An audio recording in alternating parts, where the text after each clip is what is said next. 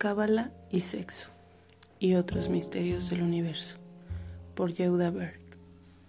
Continuamos. El origen del alma única.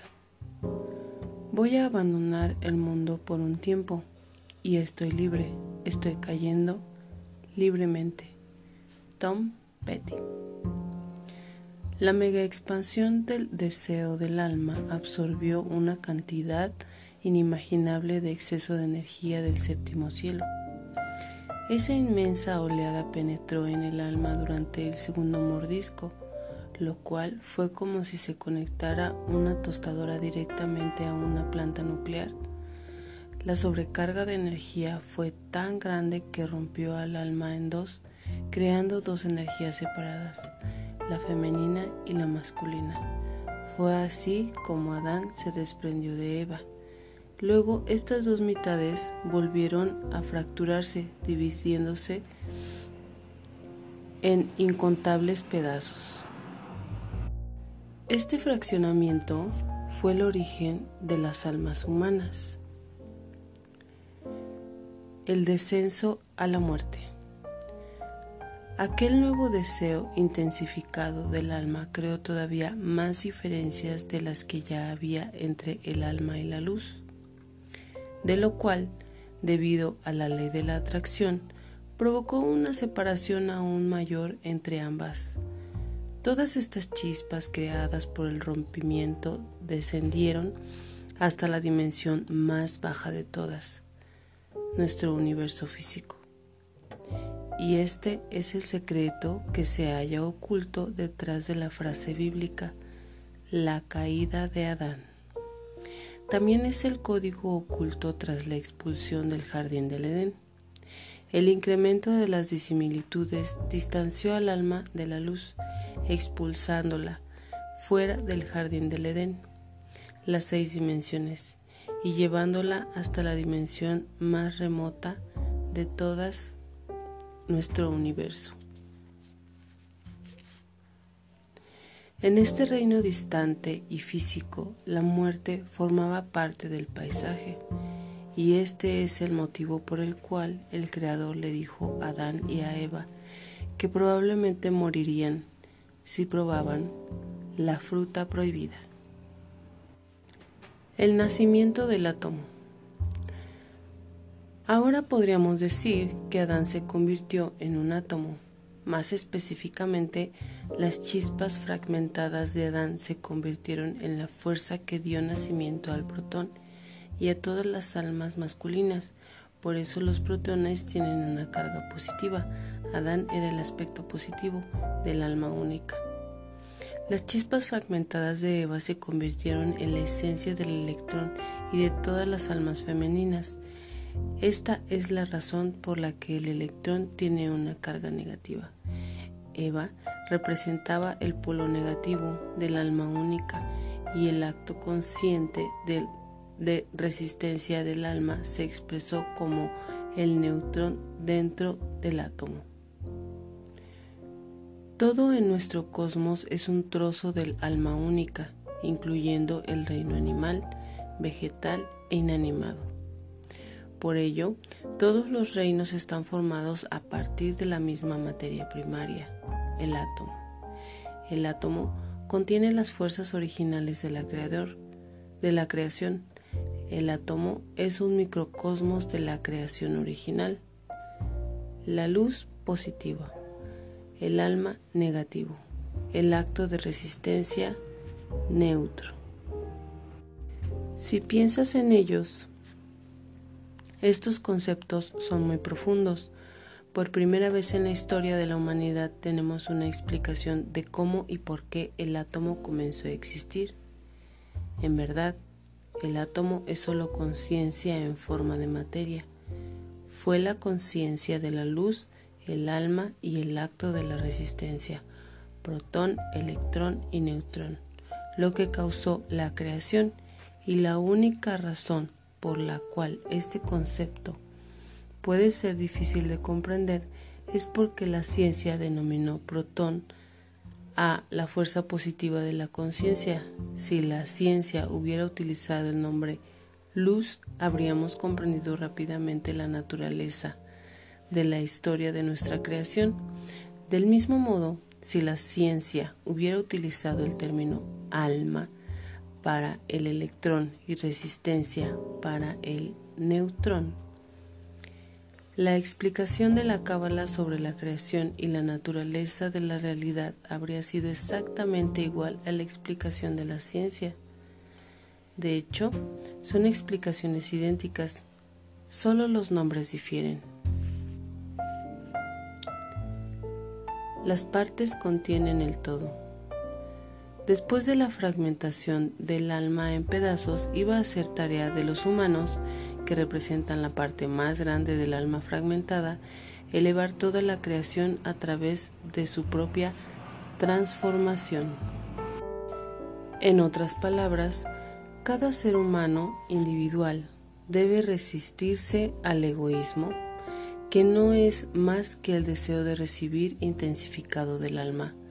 Cada persona tiene la tarea de completar una porción del trabajo que se dejó inacabado en el Edén. Entonces, ¿por qué no recordamos nada de esto? Te lo explicaré brevemente. El objetivo original del alma sigue siendo el mismo, el esfuerzo de transformación, que estaba unificado en una sola masa, el alma única. Se separó en una gran cadena de muchos eslabones las almas masculinas y femeninas que componen la cadena de la existencia humana generación tras generación. El significado de la existencia. El propósito de la vida y el trabajo que vinimos aquí para realizar sigue siendo el mismo. Resistir por completo el deseo de recibir para sí mismo y transformarlo en el deseo de recibir con el propósito de compartir. Recuerda, el alma no terminó su tarea de resistirse al deseo en el Edén. Por el contrario, siguiendo el falso consejo de la serpiente, el alma intentó recibir con el deseo de compartir antes de haber resistido todo su deseo, lo cual fue un error, ya que el alma se conectó con el placer demasiado rápido. Esto también sucede en nuestra vida diaria. La clave para el éxito en la vida es la siguiente. Para que el deseo no tenga ningún tipo de control sobre ti, primero debes deshacerte de todo deseo egoísta. Una vez que te hayas liberado de él completamente, puedes recibir placer, pero esta vez con el propósito de compartir el placer con otros. Si te conectas demasiado pronto, es decir, si te conectas cuando todavía queda deseo egoísta dentro de ti, el placer de la luz te superará y tu deseo se disparará como en ese segundo mordisco.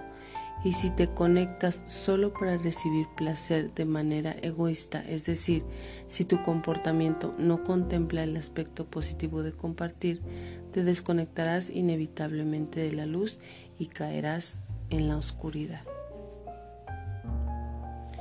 Claramente, la forma y el lugar en que debemos lograr la resistencia y llegar a compartir ha cambiado, pero el método para lograr el placer, asegurar nuestra plenitud y atraer la luz verdadera a nuestras vidas sigue siendo el mismo. Cada vez que resistes tu deseo egoísta de recibir, te conectas con la luz.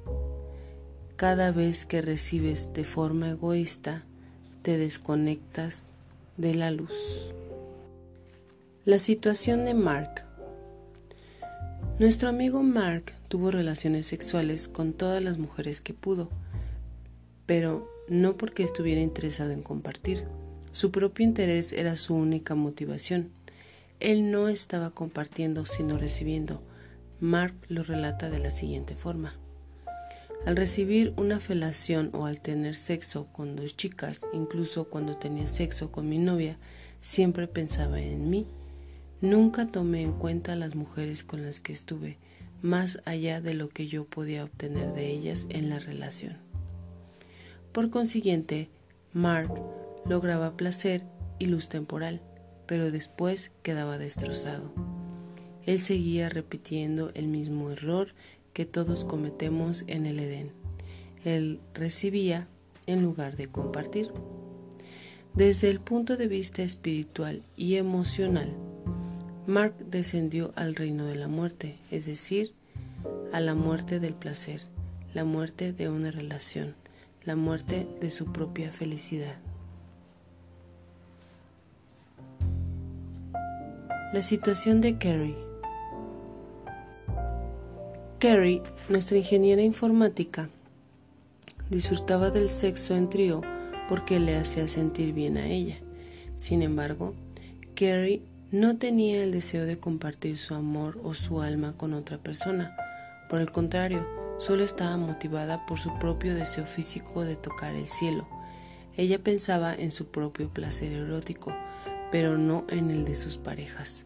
La idea de tener sexo oral con otra mujer le excitaba mentalmente, aun cuando Kerry tocaba a otros para darles placer.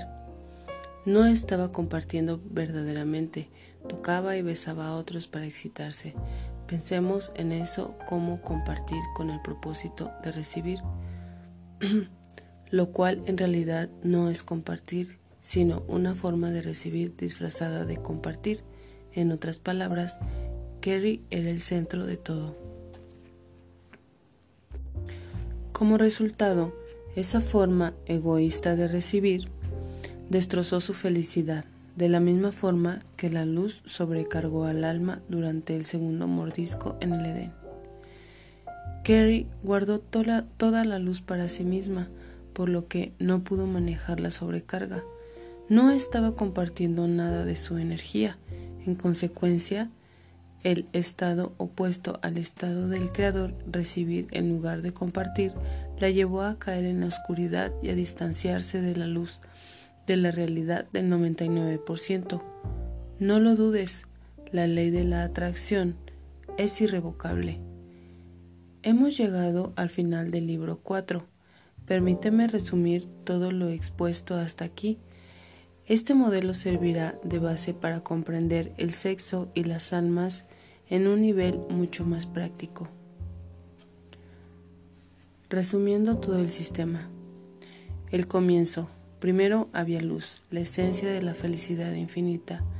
La luz creó un alma infinita para que recibiera la felicidad. Esto creó la unión sexual perfecta, la ley de la atracción. Las naturalezas opuestas de la luz y el alma compartir frente a recibir crearon repentinamente una separación.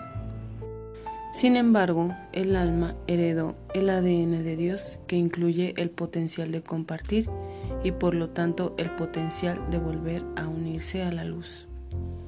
Resistencia. El alma detuvo el acto de recibir luz con el propósito de eliminar el único rasgo que estaba causando la separación, recibir. Esto se llama resistencia. Esta acción eliminó el 99% de la luz, pero quedó un residuo. El alma debió resistir la cantidad remanente de luz para que no quedara ningún resto de luz ni de deseo. Retirada de la luz.